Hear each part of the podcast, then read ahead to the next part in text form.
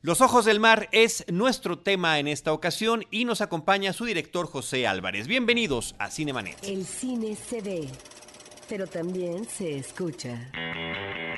Se vive, se percibe, se comparte. Cinemanet comienza. Carlos del Río y Roberto Ortiz en cabina. www.cinemanet.com.mx es nuestro portal, un espacio dedicado al mundo cinematográfico. Yo soy Carlos del Río, les doy la más cordial bienvenida, gracias por acompañarnos. Saludo Roberto Ortiz, ¿cómo estás Roberto? Pues aquí con un invitado especial. Eh, sí, especial eh, porque además es la segunda vez que nos acompaña en los micrófonos de Cinemanet. José Álvarez, ¿cómo estás? Bienvenido. Muy bien, muchas gracias. Qué gusto estar aquí nuevamente con ustedes, la verdad. Ya gracias por ya- el espacio. No, al contrario, gracias a ti por venir y compartirnos lo nuevo que traes. Son eh, casi cinco años desde la última vez que eh, platicamos a través de los micrófonos de Cinemanet. La película es Canícula. eh, tu documental está registrado ese en el episodio 601 de Cinemanet para quien guste escucharlo también como antecedente. Pero ahora vienes con otro documental que está estrenándose comercialmente, Los Ojos del Mar. Eh, ¿Podrías platicarnos, comentarle al público de Cinemanet la premisa de la película, de qué trata? Sí, claro. Me llama tanto la atención pensar en el tiempo que uno tarda en hacer una Sí. película, cinco, fíjate, cinco años. O sea, este... Entre estreno y estreno. No, además, eh, o sea, no cabe duda, yo lo pensaba ayer, o sea, decía, es increíble que ya soy una persona diferente. O sea, cuando empecé la película y cuando la terminé, Claro. soy una persona completamente diferente. Pero, el- eh, y, y aunque no hubiera pasado tanto tiempo, el proceso de hacerla, y creo que muy en particular en el caso de los documentales también, Te eso, transforma, ¿no? te transforma sin duda, ¿no? Te transforma sin duda, sí. Pues nada, pues este... mm, Los Ojos del Mar, ¿de qué va? Mira, eh, eh, creo que creo que vamos a vamos a lo- yo, yo lo resumiría de esta manera. Creo que básicamente son como tres líneas. La película tiene como tres líneas, ¿no? Porque además, y lo voy a contar como, como cronológicamente lo fuimos trabajando. Justamente después de Canícula, yo tenía interés en hacer una película eh, en donde el, ma- en donde el mar fuera protagonista principal. Siempre he pensado que es súper cinematográfico, además es fotogénico, además es un universo tan distinto a la Tierra que, que- siempre tuve una, un interés muy particular en filmarlo, ¿no? Lo encontramos en la literatura, en la poesía, en la pintura, en todos lados está reflejado y yo tenía ganas de ir a En Flores en el Desierto y también en, la, en, Eco de la Montaña, que, es una película que le produje a Nicolás Echevarría, eh, tuvimos chance de ir a filmar justamente la ceremonia de los, de los huirráricas, de los huicholes, ahí en Nayarit y eh, me, fascinaba la- el tema de las, del oleaje, del movimiento, etcétera. Entonces, bueno, dijimos, vamos a hacer una película marítima y además la quiero hacer en Veracruz, después de Canícula, que la filmamos en Zapotal, Santa Cruz, muy cerca del Tajín. eh, dijimos, aquí vamos a encontrar seguramente una historia en Veracruz, porque además está el Golfo de México, porque además es interesante que haya entrado Occidente a través de, a través de Veracruz, hay el mestizaje, este, la colonia, eh, las culturas originales, este, el colorido, todo, todo, el mar, por supuesto. Y dije, vamos a buscar una historia aquí en Veracruz. Y entonces nos fuimos desde Coatzacoalcos, pasamos por el puerto, luego nos fuimos a Alvarado y luego finalmente llegamos a Tuxpan. Y en Tuxpan encontramos una compañía seria de pesca, porque también subirte un barco no sabes bien ni, ni, ni, ni, ni para quién trabaja, ni qué transporta, este, eh, peligroso además con un crew de filmación. O sea, lo, que- lo- hicimos bien, eso fue una propuesta directamente de la producción. Dijimos, ok, entonces conseguimos un- una, empresa chica, tiene creo que 10 barcos entre atuneros y camaroneros en Tuxpan, porque básicamente la industria de pesca se desarrolla a partir de ahí. Y eh, justo cuando nos bajamos del... Bueno, entonces estábamos buscando el mar, ya teníamos el mar, estábamos buscando un pescador, ya teníamos esta compañía de pescadores y eh, cuando llegamos ahí bajamos, eh, prácticamente automáticamente bajamos del coche, encontramos un grupo de pescadores bastante grande en el muelle, muelle con un montón de barcos este, aparcados ahí y, justo en medio de este grupo de pescadores aparece el ingrediente que nos hace falta, que era una sirena. Aparece esta mujer y dijimos, genial haber podido encontrar una sirena así y ahí nos llamó la atención, una mujer absolutamente extrovertida, abierta, vivaz, este, eh, aguantaba la cábula de todo el grupo de pescadores y la llevadez. Y dije, a ver, queremos hablar con, con la morena, la famosa morena Hortensia Pérez Rocha. Y desde que nos sentamos a hablar con ella, este, empezó a surgir ya no solamente ya el encuentro de, del mar y del oficio de los pescadores, que es digamos como la primer línea o el lienzo de la película, sino entonces ya encontramos un personaje y nos empieza a hablar de su vida personal y decimos, esta vida nos interesa para hacer una película, para, hacer, para, para, para meterla dentro de la película. Y empezó a insistir con el tema de un naufragio de unos compañeros que habían, habían eh, sufrido en 2011. Y dijimos, esta puede ser, o, o, ya hoy decimos, es como la tercera línea de la película, que es de alguna manera la que nos conduce. Entonces, bueno, la película va un poco en esas tres líneas, el oficio de la pesca, en este caso la pesca camaronera, el, el tema de la vida personal de Hortensia, que además es muy interesante, aprovecho para decirlo de una vez, porque ella es el puente, es, ella es la, la, la, comunicación entre la tierra y los pescadores. Los pescadores en realidad se van no muy lejos, están a tres o cuatro horas de lancha, bueno, a veces se van más lejos, pero digamos, cuando nosotros íbamos al barco, nos íbamos tres horas en lancha, llegábamos al barco y seguíamos. Entonces ellos mandan medicamentos, este, crédito para el celular, alimentos, etcétera, y ella coordinaba de alguna manera eso desde el muelle, ella trabajaba para el muelle, limpiaba el muelle, hacía mantenimiento, los pescadores le pagaban de regreso, después de 90 les pagaban con pescado, le pagaban una propina, les lavaba la ropa, y luego atendía también lo que las familias de los pescadores querían enviarle a, los, a, sus familiares, ¿no? Entonces, ella, ella hacía eso, eh, entonces, eh, era, es, es, como esta segunda línea. Y la tercera, repito, pues es el tema del, del famoso, que estuvo muy, muy, muy, fuerte, el famoso naufragio. Ahora, eh, la idea, o eh, porque es un elemento eh, narrativo importante en tu película, de la ofrenda, que hay que realizarla o culminarla en el mar, ¿es algo que surge como proyecto o que ya derivaba del personaje de la morena? Yo creo que no, no, no, es un, es un, es un elemento que surge justamente eh, a partir de la película.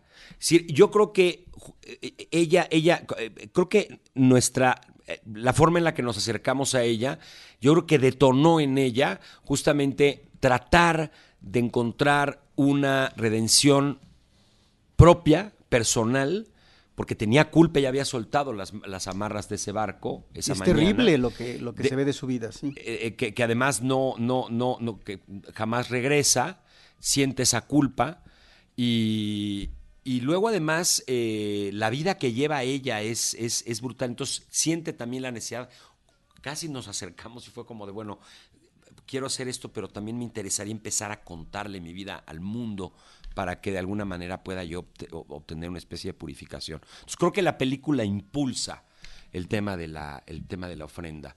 Es una sí, del duelo, de ¿no? Del duelo, porque es un duelo eh, permanente, es un duelo que no culmina, es un duelo inconcluso por, tan solo por el hecho, y lo, lo, narran ahí en la película los diferentes personajes, de que nunca se encuentran los cuerpos de estos pescadores. Que es una... Del Blackfin. Exacto, que, oye, que es una realidad además que vivimos en el país, ¿no? Uh -huh. el, tema de los muertos que nunca sí. aparecen, que nunca regresan, qué hacemos, por cómo, diferentes los, cómo los velamos, cómo los, los ceremoniamos, cómo, cómo, qué, qué, qué hacemos con esta realidad.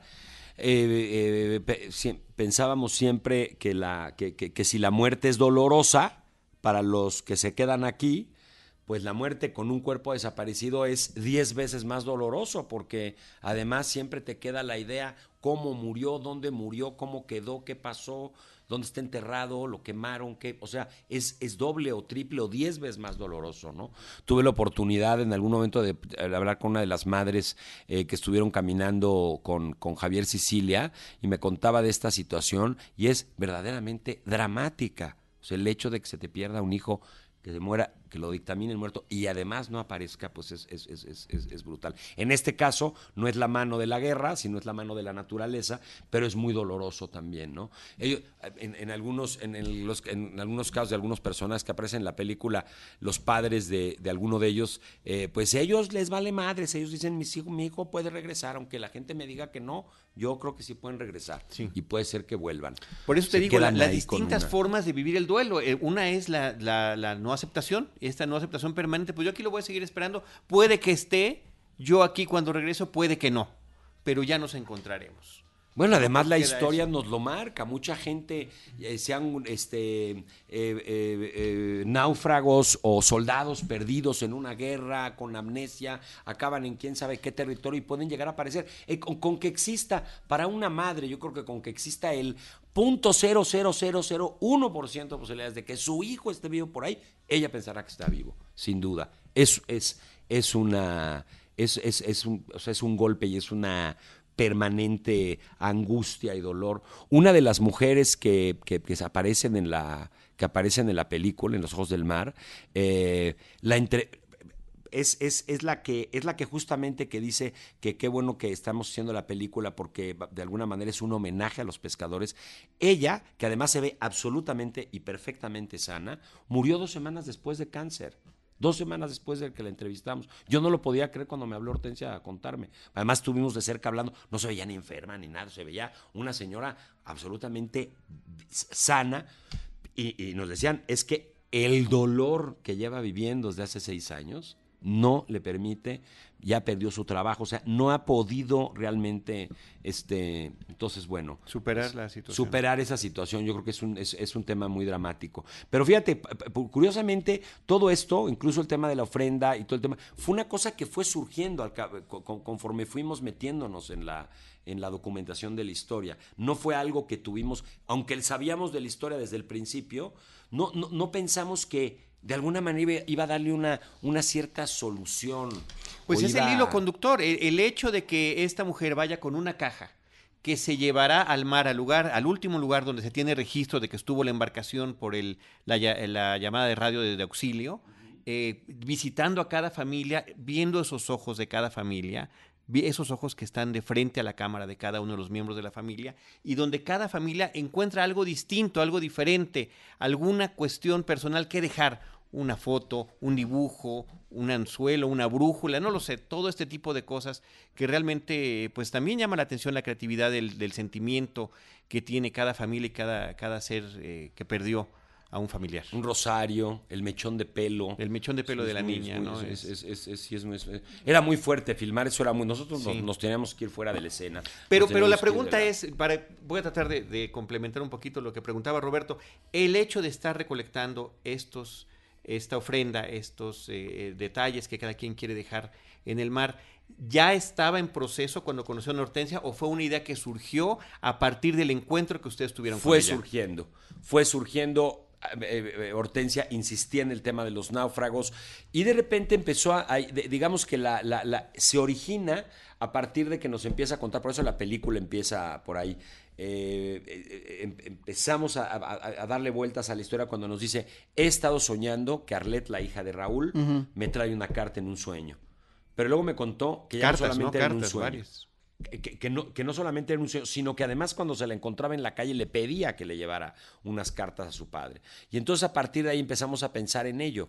Dijimos, bueno, y un día nos dice, oye, pues igual lo puedo hacer. ¿Por qué no le llevo en lugar de una carta? ¿Por qué no le llevo unas cartas? ¿O por qué no hacen? Y entonces empezó a elaborar la idea. Y bueno, este, ustedes eh, conocen, no sé si todas mis películas, pero conocen algunas de mis películas. Para mí, eh, la, digamos, la documentación de, de las diferentes prácticas de la fe, pues es algo que me ha interesado en todas mis películas. Y de repente, en este caso, como que eh, es curioso porque los pescadores, eh, lo he estado platicando, pero los pescadores desde el lugar en donde habitan en el mar durante 90 días, eh, y, que además siento que viven una especie como de de vida monástica, porque viven en un rincón, después de 90 días, además que lo han hecho tantas veces en su vida durante tantos años, pues ellos se acostumbran a vivir ahí, a vivir más bien a través de un diálogo interior. O sea, ellos no van a misa, ni a las primeras comuniones, ni a los bautizos, ni hablan con curas, ni se confiesan, ni nada. Ellos viven ahí en el mar. Y sí tienen su patroncita, su virgencita, y punto. Más bien tienen los calendarios de taller, ¿no? Son los que más, es lo, es lo que más les gusta, ¿no? Entonces, eh, Pósters de revistas para caballeros. exacto. En los centerfolds. Exacto, exacto. Entonces, este, em, eh, empiezan ellos como a, a crearse esta, esta manera de, de, de, cómo comunicarse con el más allá, ¿no? A través de ellos. Y empiezan a, a, observar el mar. Y entonces, la práctica de la fe en el caso de los pecadores es muy curiosa. En el caso de la morena, un tanto igual, porque ella es eh, nieta de una bruja eh, veracruzana, pero al mismo tiempo su padre es negro, pero su madre es indígena, entonces, pero medio, va a la, medio es católica, pero es bautizada, pero no practica, pero es medio budista, pero además es medio chamánica, entonces hay una mezcla, pero ella sabe que tiene que hacer algo para poder entregarle las, la, pues todos estos mensajes, llevarlos al mar y quizá con eso lograr un cierre de, de, del suceso.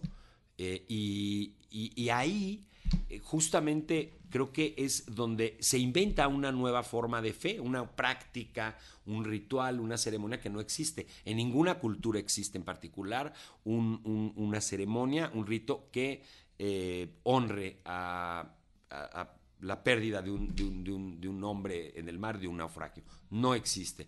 Lo estuvimos estudiando, lo estuvimos buscando, ni en la religión musulmana, judía, católica, ortodoxa, no existe ningún rito específico. Digo, yo no sé si en algún pueblo en este, Australia o en algún exista, pero en el caso abiertamente no existe ninguno. Y entonces se empieza a armar esta, esta ofrenda con ese fin, ¿no? con ese objetivo de traer un poco de consuelo a las a las familias. Fue interesante cómo se les planteó, cómo habló ella con, con las familias, lo dejó completamente abierto. Luego quería llevar una, un DVD o un cassette o un tal con las imágenes de la gente, hasta que finalmente surgió el tema del espejo y entonces, bueno, pues vamos a llevar un espejo. Aunque no estamos revelando demasiado de la película, pero bueno.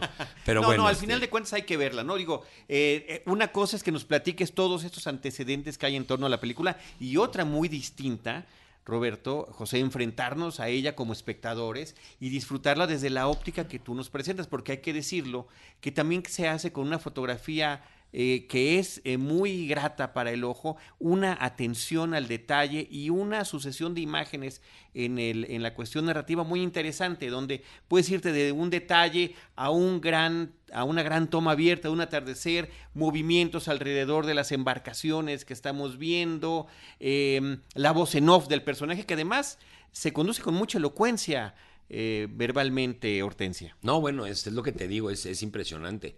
O sea, aqu aquellos que la hemos conocido y que la empieza a conocer, empieza a hablar con ella, es de llamar la atención lo impresionantemente eh, extrovertida y además directa y además este... Mira, muy no vino, clara, muy puntual. No vino ahora, porque si no, hasta estaría aquí con nosotros, a la manera de expresarse, cómo bailando las ideas de un lugar a otro. Un personaje este, muy vital muy vital, muy lleno de vida. Y te digo, y de, y de, repente se convierte en la sirena de la película. Hoy tenemos el mar, tenemos además la. Porque además, acordémonos que a los pescadores no les gusta la idea de subir una mujer al barco. Sí. Como llevar a una mujer al barco es de mala suerte, no llegan los peces, este, bla, bla, bla, bla, bla. Y ella dice que ni madres, que eso es, eso es, eso es, eso es, eso es mentira, es pura superstición, que eso no, que, que para nada las mujeres generan ninguna condición de mala suerte así es como así es como se llega a esta a esta a esta ofrenda y a este rito que precisamente en el en el cine en el festival de cine de, de Neon en, en, en, el, en Visions Durrell nos premia este esta asociación ecuménica.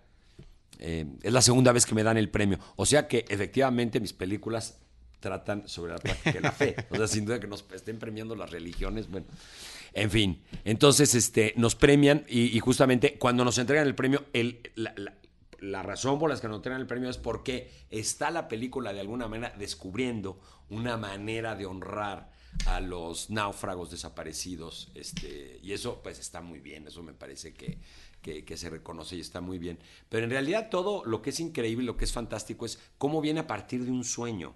O sea, cómo a partir de un sueño de repente se empieza a tirar una historia y se empieza a tirar una historia hasta llegar a donde llega, ¿no? Ahora sí que hasta los muertos, ¿no? Ahora, esta forma de honrar a través de la ofrenda a estos náufragos, finalmente es uh, un elemento muy humano, eh, que plasma la película y que tal vez eso tiene que ver con el reconocimiento a través de, de, un premio ecuménico. Pero al mismo tiempo diría yo que en paralelo, y me parece que ahí está esta otra parte importante de la película, México, es decir, tiene mar por ambas partes, por el Pacífico, por el Atlántico. Y pues bueno, hay algunas películas, eh, tanto de ficción como documental, pero me parece que en este documental se atiende esta parte de los pescadores ya estando en el trabajo del mar, pero también eh, eh, en lo que son las expectativas o no de las familias que viven en tierra. Y en ese sentido hay sí un asomo, una visión de esta parte eh, que tiene que ver con un trabajo, con una actividad, ¿no? Que a lo mejor hace falta más hurgar en ello en el cine mexicano. es decir, ¿estás hablando de la pesca? ¿O estás hablando...? De, la pesca y, también, digamos, sí, como actividad de trabajo, Sí, eh, es decir, eh, que es un vasco efectivamente, eh, al final vemos que es pesquero en tanto que la parte del congelamiento, ¿verdad? son, son camarones, pero esta parte también de la actividad de las familias y cómo se desenvuelven, digamos, fuera del mar, en tierra. Y en ese sentido sí hay una visión de este desenvolvimiento de estos personajes que pertenecen al mar, pero que finalmente se deben también a la tierra familiarmente hablando.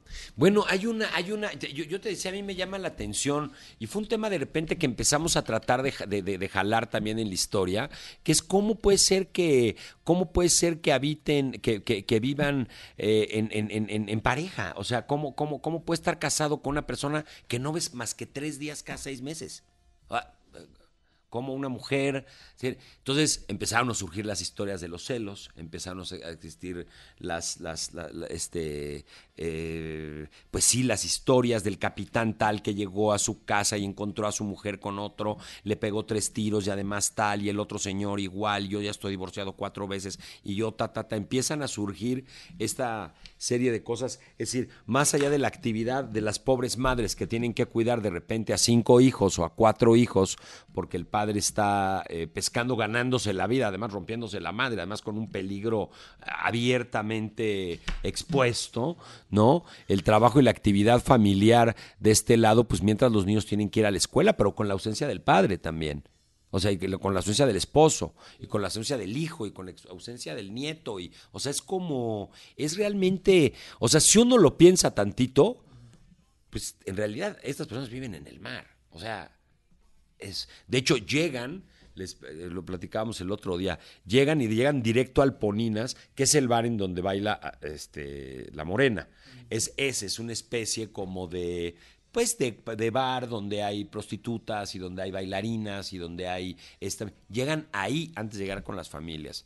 Y uno de ellos me confesaba que se moría de miedo de llegar a su casa después de estar 90 días fuera que lo que quería era tomarse unas copas a la cantina y ya llegar así medio pedo a la casa vamos a decirle relajado. Exacto bueno. Al caballero. Imagínate. Pero ahí se conectaría un poquito, Roberto José, con, con este otro trabajo documental de Hagerman y Juan Carlos Rulfo, que es los que se quedan. Eh, me suena similar el planteamiento de lo que sucede. Las familias de los migrantes, eh, que la, historia de migrantes en el cine, tanto en ficción como documental, ha sido bien registrada en los últimos años, pero ¿qué es lo que sucede con las familias de, los, de, de esos migrantes que se van? Porque hay unos que van y regresan, van por temporadas, y otros que definitivamente de repente se pierden ahí como se puede perder un, un pescador en el mar. Eh, ¿Qué pasa con esa familia que se despide? Bueno, ahí te cuidas, ¿no? Ahí, ahí, ahí, ahí te dejamos, ¿no? ¿Y qué es lo que sucede con estas familias? Me parece que esa es la óptica que también estamos viendo un poco a través de esta película, porque las familias crecen, eh, las, las, por ejemplo, el caso de la niña enfermera, ¿no? Decía mi enfermera, decía, me decía mi papá, papá, ya lo soy, ya soy enfermera y aquí está además tu nieta, ¿no? Entonces es, es interesantísimo que en ese eh, sentido, este de acuerdo a lo que estás diciendo, eh, sí es notable este sentimiento eh, muy abierto, muy expresivo por parte de los hijos, aparte, digamos, de las parejas matrimoniales, del recuerdo del padre. Que yo no sé si aquí la ausencia de esos personajes paternos que están tanto tiempo fuera de la casa, si llevan a otro tipo de mirada y de, y de, y de, mm, y de recuerdo, porque es muy emotivo ver a veces cuando hablan estos hijos con respecto a ese padre que ya no está. Sí, la ausencia como que puede magnificar, ¿no? Sí, no, pues eh, sí, exacto, exacto. O sea, cómo, cómo, cómo, eh, es casi, casi como una reflexión. Bueno, yo que casi ni siquiera veía a mi padre y de repente pues ya no volvió, pues es que volvía tan poco que de repente ya no volvió, un día ya no volvió. ¿No? Es como, yo creo que sí, yo creo que es una película exacto, que habla mucho sobre la ausencia, habla mucho sobre la ausencia y habla mucho sobre la, por supuesto, sobre el consuelo, este, sobre el dolor, sin duda, pero también sobre la esperanza, ¿no? Creo que, creo que, em, em, Mira, veía a, ahora que presentamos la película en Tuxpan, a, la, última señora que aparece, el último testimonio de una, de una de las madres que es muy fuerte, que es muy doloroso, que eh, se rompe ella y, y, tal. Y me la encontré, nos la encontramos ahí en la premier que hicimos en Tuxpan para ellos y estaba verdaderamente conmovida y verdaderamente contenta y alegre. Te juro que la vi más joven. O sea, la vi a la señora ya mayor, estaba contenta, me acuerdo que me acerqué con ella, le serví un refresco, estaba ahí comiendo un pastel y no sé qué, y estaba realmente contenta. Esa señora, usted dio el testimonio más importante de la película, siendo de las familias, porque es el que cierra y es el que... Mm. y estaba ya tan contenta. O sea, yo creo que sí trajo eh, pues, de, alguna manera lo que esperaba este, la Morena. Bueno, esa era una de las partes. La otra parte, yo creo que cuando ella empieza a contarnos su vida también, eso sí no hay que spoilearlo, porque es, muy interesante y es muy gradual la forma en la que tú al final armas, armas, eh, porque es como la mitad de la película cuando nos enteremos cuál es su origen, ¿no? Que, esa infancia tremenda que vive y qué es lo que la lleva a estar cerca de los pescadores. Aunque no eh, hables eh, demasiado del personaje, has ahorita mencionado dos términos, consuelo y esperanza. Me parece que en el personaje de Hortensia, la morena, se resume también eh, mucho de estos itinerarios, a veces desgraciados, eh, de muchas penurias de mujeres mexicanas, eh, si consideramos efectivamente una situación de infancia terrible, que podría ser fatídico como destino,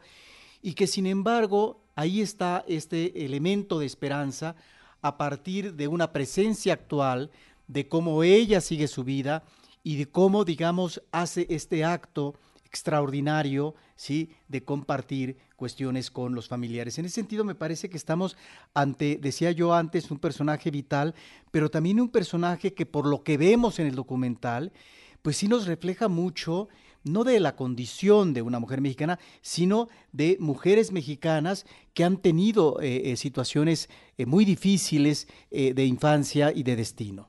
Sí, no, no, no, bueno, yo, yo estoy completamente de acuerdo. No o sea, cuántas mujeres en México han tenido, han, han, sufrido de abandono y además, bueno, con esa eh, vida ya de tan accidentada y tan fuerte, pero que en algún lugar eh, eh, eh, bueno, creo que nos consta la película, pero a mí, que además la conozco en términos, en, términos personales, Regina apenas la conoció, pero también creo que con lo poco que la conoció se da cuenta de la inmensa bondad y generosidad que tiene. Es impresionante. O sea, uno como la ve, además que sabe la vida que tuvo, yo, lo, yo, yo en algún momento se lo decía a, a mi expareja, le decía, es que yo creo que yo le podría dejar perfectamente a la morena a que educara a mis hijos. O sea, es una mujer tan mujer, tan madre, porque además un poco hace la representación de la madre de los pescadores. Es una líder, se vuelve, eh, y lo digo en un sentido, en el mejor de los sentidos, eh, lleva un papel de liderazgo en, esta comunidad y eh, en ese sentido, pues la siguen en este esfuerzo que está haciendo por hacer este, este homenaje, que la película al final lo es hacia estos, hacia ella, ¿sí? Y también hacia estas personas que se perdieron. Yo creo por eso la felicidad de esta señora, la del final del documental, cuando vio la película. ¿no? Porque al final es un, es un homenaje a, a los seres queridos que perdieron. Yo creo que sí, absolutamente. Yo creo que de eso se trata. Yo creo que por ahí va la, yo creo que por ahí va la... o sea, es que me, me, me, la atención cuando estoy pensando en todo esto, cómo, cómo se fue transformando. O sea, de, de, la idea de hacer una película este, mucho más contemplativa, mucho más como es Canícula, que, es mucho más contemplativa, mucho más... Em, pues eso, ¿no? Que va caminando como con un ritmo tal pero eh, me refiero al, al, al, al drama, no, no, no en términos de edición, sino en términos de drama. Y de repente se convierte en todo, pues en todo lo que acabó siendo la película, ¿no? Acabamos creando todo un a, partir del, digamos, del impulso que le damos a la morena para que pueda hacer todo esto y de que empiecen a participar las familias, en convertirla en una película, bueno, tiene sus momentos contemplativos, por supuesto, pero empieza a tener una línea dramática muy diferente, ¿no? A las, mis películas anteriores.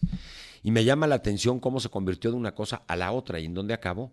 Eh, este, no sé si ya se los dije, pero el, alcalde, de, el presidente municipal de Tuxpan, se comprometió a becar a, a todos los huérfanos en sus estudios.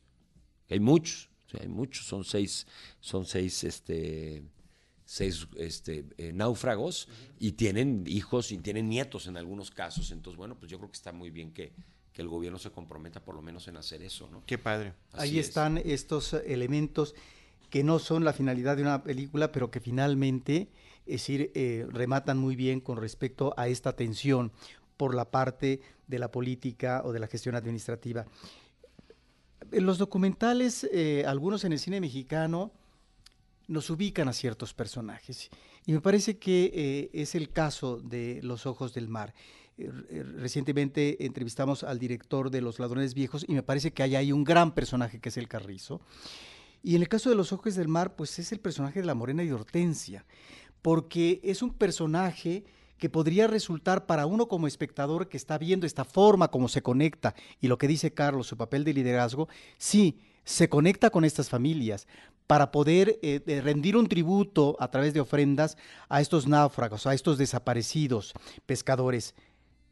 Pero en función de ese pasado que podría marcarla, y considerando una sociedad tan prejuiciada, tan mojigata como la mexicana, bueno, pues resulta que ella supera todo eso con creces. Y en ese sentido me parece que estamos ante un personaje peculiar. Bueno, lo primero que hizo ella, eh, después de, bueno, ustedes ya vieron la película, saben que suceden cosas ahí que, eh, exacto, en una, en una sociedad tan conservadora de repente se paró de la butaca, le pedí que viniera, 250 personas, además tuxpeños, todos tal.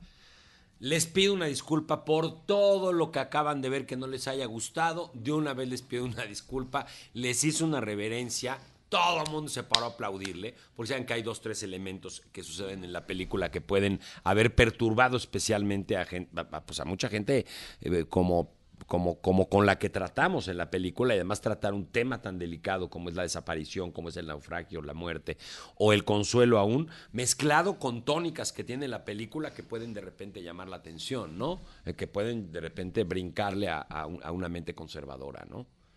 Pues eh, ella se paró y pidió disculpas anticipadas. Se curó en salud, digo de una vez. Porque ya ve a la señora de allá que me está viendo feo y al señor de acá también y al señor de allá. Y además, como todo el pueblo de Tuxpan sabe que era prostituta, no quiero que me vean a tal.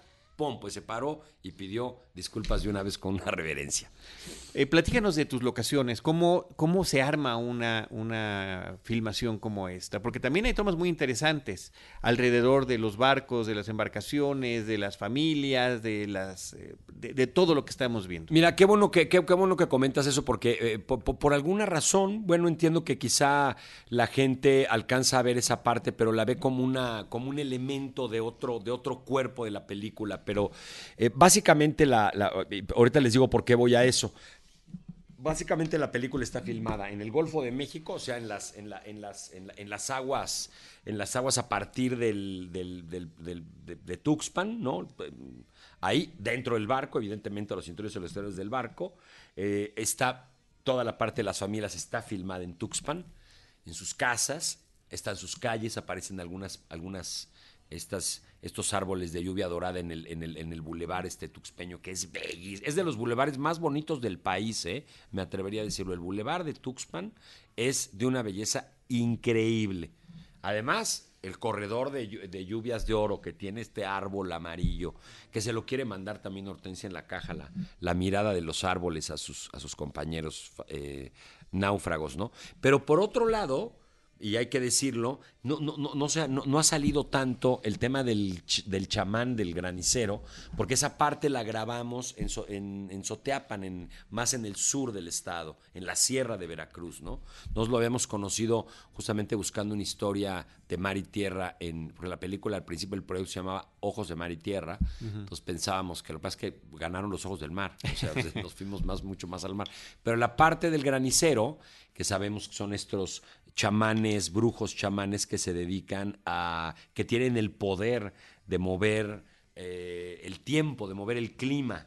O sea, pueden mover nubes, eh, atraerlas y ahuyentarlas según las necesidades que haya, ¿no? Hay muchos aquí abajo del, del Isla y del, Poco, del Popo, hay muchos graniceros, pero en, en Veracruz hay una particularidad de graniceros.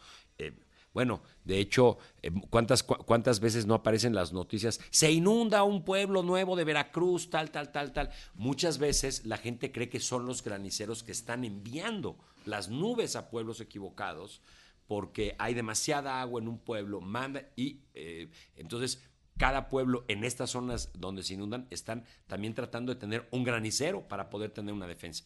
Este granicero, este chamán, está en Soteapan, en la sierra de, So- de Soteapan, nos los conocimos en el camino y cuando empezamos a elaborar con, eh, eh, eh, con eh, Hortensia el tema de la, de la ofrenda, ella me decía que ella quería que la ofrenda fuera sagrada y que tuviera un, un tinte y un sabor sagrado, porque era una cosa muy importante, pero que ella no era muy católica ni tampoco era tal que no sabía cómo hacerle y tal. Entonces, bueno, empezó a decir, pues vamos a hacer una misa, vamos a hacer una misa, filmamos una misa, vamos a, a que el Padre la bendiga, vamos a que el Padre la bendiga, pero ¿qué más? Eso para mí no es suficiente. Bueno, pues conocemos un granicero, bueno, además vamos a pedirle, nos dice, vamos a pedirle al granicero que cuando vayamos a depositar la ofrenda, Tengamos buen clima. no- nos ahuyente las tormentas. Y las, y las pinturas de la caja. De las fue elaborando tal cual en una en un formato como de exvoto. Pero es ¿no? exacto, es que recuerdan los exvotos que se llevan a las iglesias y eso llama mucho la atención porque al principio uno no logra configurar el tipo de imágenes, pero ya al final uno ve esto como si efectivamente fueran imágenes de exvotos y es realmente un elemento muy atractivo Así que parece es. que se pierde, ¿no? Porque- Bueno, exacto. Es que de repente como que tiene muchos elementos, pero además no solamente eso. Yo no sé si alcanzaron a captarlo, pero en la caja está retratada, está el storyboard de la película. O sea, está cuando, cuando Hortensia está soñando, el tema de las cartas, sueña que una niña va a poder llevarle unas cartas, está el granicero ahuyentando eh, las nubes, está el Las- naufragio. Está el naufragio, que eso me, eso me pareció muy fuerte. La verdad que ver el dibujo del naufragio me, me, me pareció un tanto tétrico, ¿no? Sí, es muy fuerte. y sí. la sirena, ¿no? También. Está la sirena. Y está el mismo, la misma caja. Exacto. La misma caja dibujada sobre la caja. Exacto. Y luego también está. Pero hay un eh, elemento marino padrísimo que es el- una tortuguita. Hay tortugas, hay pescados, hay gaviotas, hay, Hay gaviotas, claro, la está dibujando nubecitas. Exacto, hay nubecitas y está también, ahorita no me acuerdo cuál, cuál- cuál- qué, qué otra parte está, pero bueno, sí, o sea, está, está prácticamente es el storyboard de la película.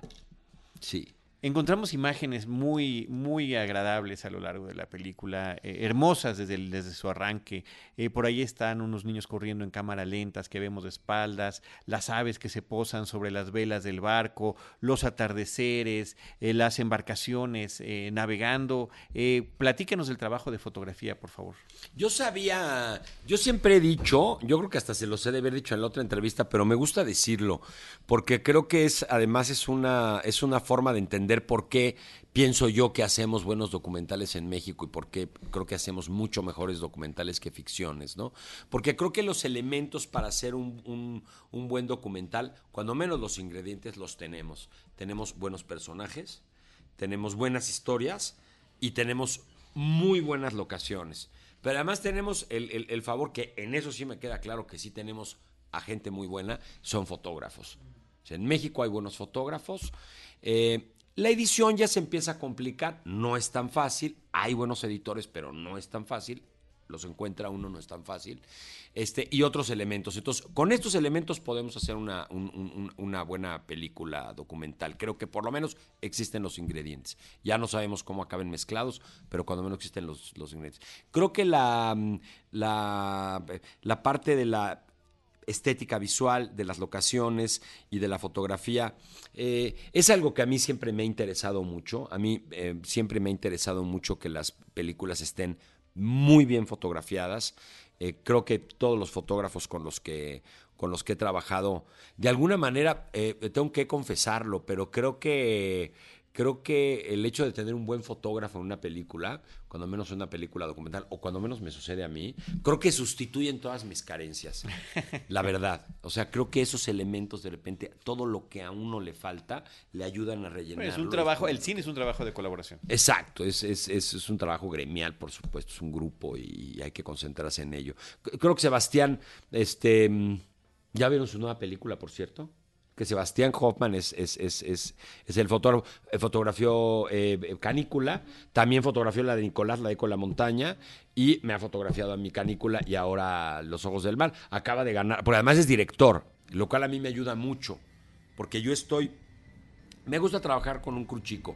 Me gusta que el fotógrafo esté aquí y se vaya corriendo a donde él vea que está pasando algo, porque además ya sabe qué es lo que a mí me gusta, que es prácticamente lo que él le gusta, es lo que a mí me gusta, ya entendemos, sabemos perfectamente combinar las cosas. Antes de que se escape ese pulpo, por favor. antes de, que, se escape el pulpo. Exacto. No, pero además, si te das cuenta, hay un detalle genial porque el pulpo, el, el, el hay un... Hay cangrejo. Un, hay un cangrejo que le pide un aventón. No, y se va, se, va, agarrado del pulpo. Sí, se van los dos. Dice, yo me voy con este cuate porque este cuate se va a escapar del... Pensé que estaba viendo yo Dory en ese momento. No, no, y, y, y creo que es importantísimo. O sea, creo que finalmente el hecho de tener un buen fotógrafo para una película documental es, o sea, el test, cuando menos que ya el testigo en imagen esté bien hecho, ya es una gran parte de la película. Hay eh, cosas en donde uno se pregunta como espectador si eh, cabía el pudor o es parte de un personaje eh, de la dimensión de Hortensia. En una escena vemos fragmentos de su cuerpo, de su cuerpo desnudo cuando se está bañando. Preguntaría si esto es necesario o es parte de, ella y que por lo tanto es legítimo e importante ilustrarlo. Yo, ahí es una de las cosas que yo creo por la cual se paró Hortensia a pedir una disculpa a todas las, sobre todo a las señoras que estaban ahí, ¿no? Pero te digo, te digo dos cosas. Para mí siempre, para mí, eh, yo, yo creo que la cosa más bella que hay es el cuerpo humano. Yo no, yo no creo que, y, por supuesto que en mis películas aparecen desnudos de mujeres. En Canícula existe un desnudo de una mujer y en, y en Flores existe este desnudo porque me parece lo más estético que existe. A mí el cuerpo humano me parece una belleza y me gusta retratarlo. Pero además aquí lo que sucede es que ella tenía la necesidad de purificarse antes de la ceremonia. Entonces, me quiero bañar quiero tener un baño, quiero, quiero que exista esta purificación. Está esta imagen en donde aparece ya meditando de alguna manera, pensando lo que va a suceder al día siguiente cuando sucede la, la tormenta.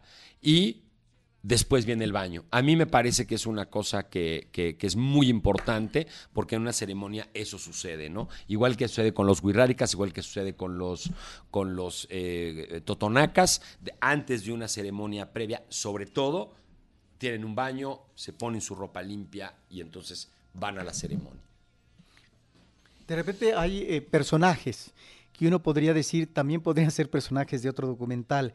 Hay un personaje ya viejo como pescador de barbas eh, que platica varias cosas de sus experiencias en el mar, etcétera, lo cual me parece importante porque entonces se van integrando en el documental más de un personaje. Sabemos que el personaje central es Hortensia, pero me parece que también tienen cabida estos otros personajes que son parte esencial de esta actividad en el mar. No, claro, los, bueno, los personajes, como te decía, es como el lienzo. la, primera idea que teníamos, que, teníamos ganas de tirar era justamente, vamos a documentar el oficio del pescador, ¿no? Em, Cacho, hay, hay, hay tres elementos que subimos a ese barco que no les pertenecían. Uno es la morena, que ya la conté, que fue, además, este, todo el mundo puso cara de Juat, como que van en esta, o sea, en fin, la morena, eh, Cacho no estaba tampoco en ese grupo, aunque es amigo de ellos, ha pescado muchas veces con ellos, y él estaba pescando en ese momento en otro barco, o él, sí, llévense a Cacho también, Cacho feliz se subió. Desde el primer momento Cacho me empezó a hablar de León Felipe y empezó a hablar de Borges y me empezó a hablar del personaje tan interesante, ¿no? Podría ser incluso pariente de los Valdés, ¿no? Un poco se parece medio entre Tintán, pero medio a Don Ramón. Es un personaje muy interesante, muy sabio además, ¿no? Y luego el otro personaje que nos gustaba la idea de incluirlo, porque a mí yo, yo soy muy musical, Y, eh, y hacia el norte, hacia el norte del estado de Veracruz, aunque por supuesto que hay mucha música también, no es la mus- misma musicalidad que existe en el centro o en el sur del estado. Pero el instrumento es la jarana, creo. Es una jarana, sí. Y entonces, bueno, en el paso justamente que habíamos estado buscando la historia, pasamos a ver a los cojolites que ellos viven en, en Jaltipan. eh, y eh, nos encontramos con Noé, hicimos buena relación con Noé y con su banda, y dijimos, además nos hablaba todo el tiempo de que le gustaba la pesca, que le gustaba la pesca, que le gustaba la pesca, y cuando finalmente decidimos filmar lo del, lo del, lo del, lo del bar, lo del tema en Tuxpan, dijimos, oye, pues vamos a invitar a un pescador músico. ¿Alguno toca la que no? Pues yo no, no. Pues, oye, pues vamos a invitar a un pescador eh, músico. Y lo invitamos en esta travesía. Y además, además porque eh, este, creo que, creo que esto, esto funciona muy bien. Además, va fabricando, va, va trabajando la madera, este, exacto, es este, mm, eh, ¿cómo se dicen los que hacen guitarras? Este, Lauderos. es, es- es laudero, tiene un taller de laudería hermosísimo, en donde trabaja él, su mujer, su hijo, están trabajando y todo el tiempo haciendo jaranas chiquitas, grandes, medianas, mosquitos, etcétera, ¿no? De hecho, aprendí un poquito a tocar la jarana con uno de su, de su banda medio, hasta me compré mi jarana y, y entonces, bueno, invitamos a Noé Hernández, que es un músico extraordinario, le quiso entrar, el pobre la pasó fatal porque se mareó toda la, toda la película, se mareó, de, la- la- la- de veras la, lo padeció, pero fue, una, fue una, fue una, una- una experiencia muy interesante llevar con nosotros la construcción de, de- de- una jarana, cómo fue armándola, cómo se fue imaginando cómo tenía que sonar y que apareciera ahí. Entonces era una manera, eh, digamos en el norte del, en el, norte de Veracruz eh, existe el, el querreque, que no, Eh, existe ahí, este, mm, y bueno, no, no, no es como lo más popular ni necesariamente lo más y entonces fue, creo que una. Ya están muy cerca de Tamaulipas. Entonces en los bares, en, en los lugares en Tuxpan, más bien oyen entre música, disco pop en inglés, medio gruperas. Raro escuchar a Mono Blanco o a los propios cojolites. Eso es, es- es extraño. Entonces nos gustaba la idea, dijimos, vamos a llevarnos a Noé y también podemos ver a Noé. Muy bien. Eh, la película ha participado en diferentes festivales nacionales y extranjeros. Ahorita estamos eh, grabando este podcast en la semana de su estreno comercial en México. ¿Cómo le ha ido en estos, en estos lugares? Yo creo que le ha ido bien. Ha, ha- tenido una carrera, ha tenido un camino bastante distinto a las otras películas que, he hecho, pero ha sido muy interesante. Ha sido muy interesante. Hemos estado, por ejemplo, en festivales que no habíamos estado nunca con ninguna otra de mis películas, ¿no? Como Sheffield o Hulk en Inglaterra. Nunca habíamos estado en un festival en Inglaterra. Eh, luego estuvimos en Biarritz, que tampoco yo había estado en Biarritz. Estuvimos también, bueno, es- hemos estado en varios. Bueno, este, estuvimos en Guadalajara, estuvimos en Morelia. Los, este, Los Cabos. En Los Eh, Cabos eh, no eh, estuvimos. Pero es nos- donde tiene un apoyo de los Cabos, ¿no? Pero no nos seleccionaron para la. Ah, para, para la fue, fue, bueno, así. ah, Te digo que ha sido extraño. O sea, como hemos tenido unos, no hemos tenido otros, en unos nos han premiado, en otros no. En fin, o sea, eh, ha sido. Pero creo que, creo que ha tenido muy buenos festivales, festivales muy importantes y que, y que, pues, la verdad es que estamos muy contentos. Ahora va a estar en un festival pequeño, muy especial en Buenos Aires. Este, estuvo en Francia la semana pasada en un festival de películas sobre el mar. que Estuvo muy bien. Antes estuvo también en otro. Los franceses creo que se eh, creo que nos comunicamos bastante bien con los franceses. Los franceses creo que nos quieren mucho. Por lo menos mis películas han estado en bastantes festivales franceses. Ya no me acuerdo en qué otros, pero pues ya quién sabe. Ah, bueno, bueno, claro, y en, y en ¿no? Donde, donde- en Suiza, en Nyon, donde nos dieron este premio, que es un festival complicadísimo para poder participar. Yo había mandado todas mis películas antes, nunca habían seleccionado la película ahí.